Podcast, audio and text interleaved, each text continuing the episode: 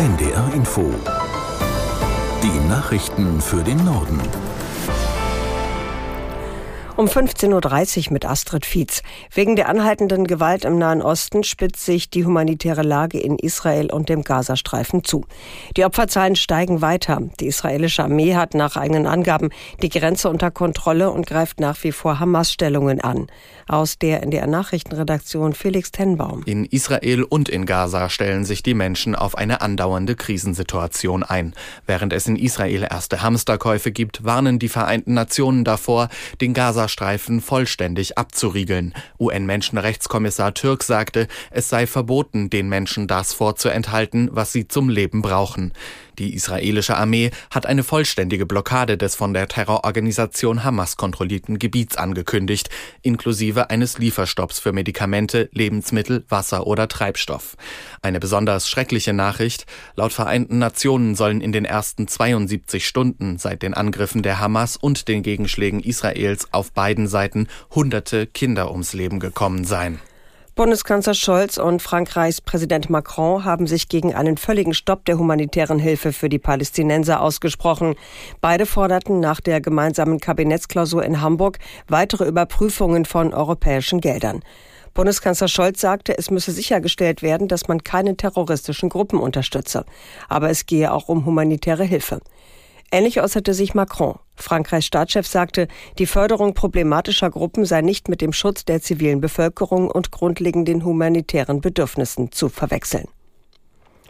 Trotz der andauernden Kämpfe sitzen in Israel immer noch deutsche Touristen und Schulklassen fest.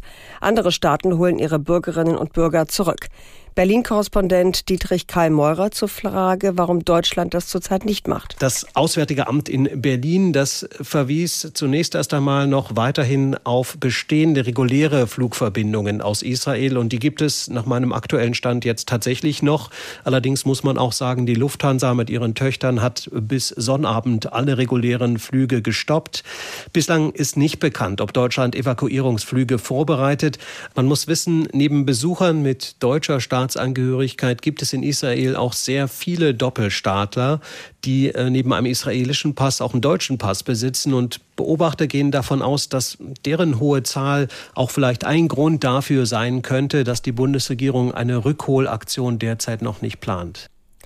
Der Härtefallfonds zur Entlastung von Verbrauchern, die mit Erdöl, Pellets oder Flüssiggas heizen, ist bislang kaum nachgefragt worden.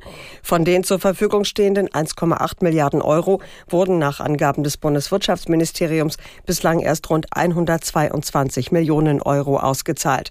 In Bearbeitung sind demnach knapp 383.000 Anträge mit einem Volumen von etwa 160 Millionen Euro. Die Frist zur Antragstellung endet am 20. Oktober. Der Internationale Währungsfonds hat seine Konjunkturprognose für Deutschland noch einmal gesenkt. Der IWF geht jetzt davon aus, dass die deutsche Wirtschaft in diesem Jahr um 0,5 Prozent schrumpfen wird. Im Juli waren die Experten zwar auch schon von einem Rückgang ausgegangen, allerdings nur um 0,3 Prozent. Damit wäre die Bundesrepublik die einzige der großen Volkswirtschaften mit einem Minus.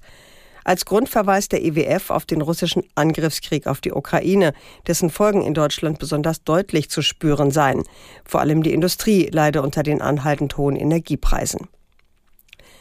Kurz vor der Parlamentswahl in Polen sind die beiden obersten Generäle des polnischen Militärs zurückgetreten. Hintergrund sind Streitigkeiten mit dem Verteidigungsministerium. Aus Warschau, Martin Adam. Das Verhältnis zwischen Militär und Verteidigungsministerium gilt schon länger als zerrüttet.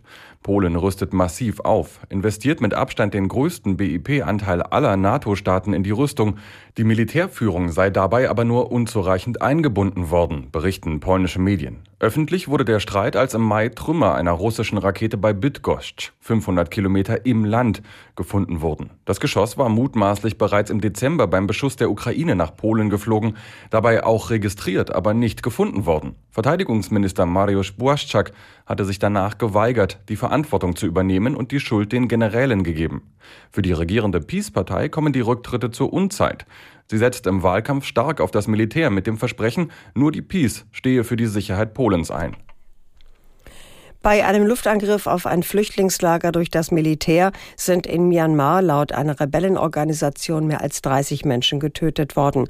Auch zahlreiche Kinder seien unter den Opfern, hieß es in Medienberichten. Aus Singapur Jennifer Johnston. In Myanmar hat sich das Militär Anfang 2021 an die Macht geputscht. Große Teile der Zivilbevölkerung und Kämpfer ethnischer Minderheiten sind seitdem im Widerstand.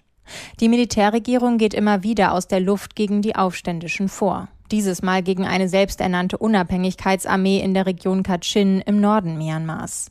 Vertreter einer parallelen zivilen Regierung im Land sagten, der Angriff sei ein Kriegsverbrechen und ein Verbrechen gegen die Menschlichkeit. Das Militär wies die Vorwürfe zurück und sagte, im Lager der Aufständischen seien möglicherweise Munitionsvorräte explodiert. Das waren die Nachrichten.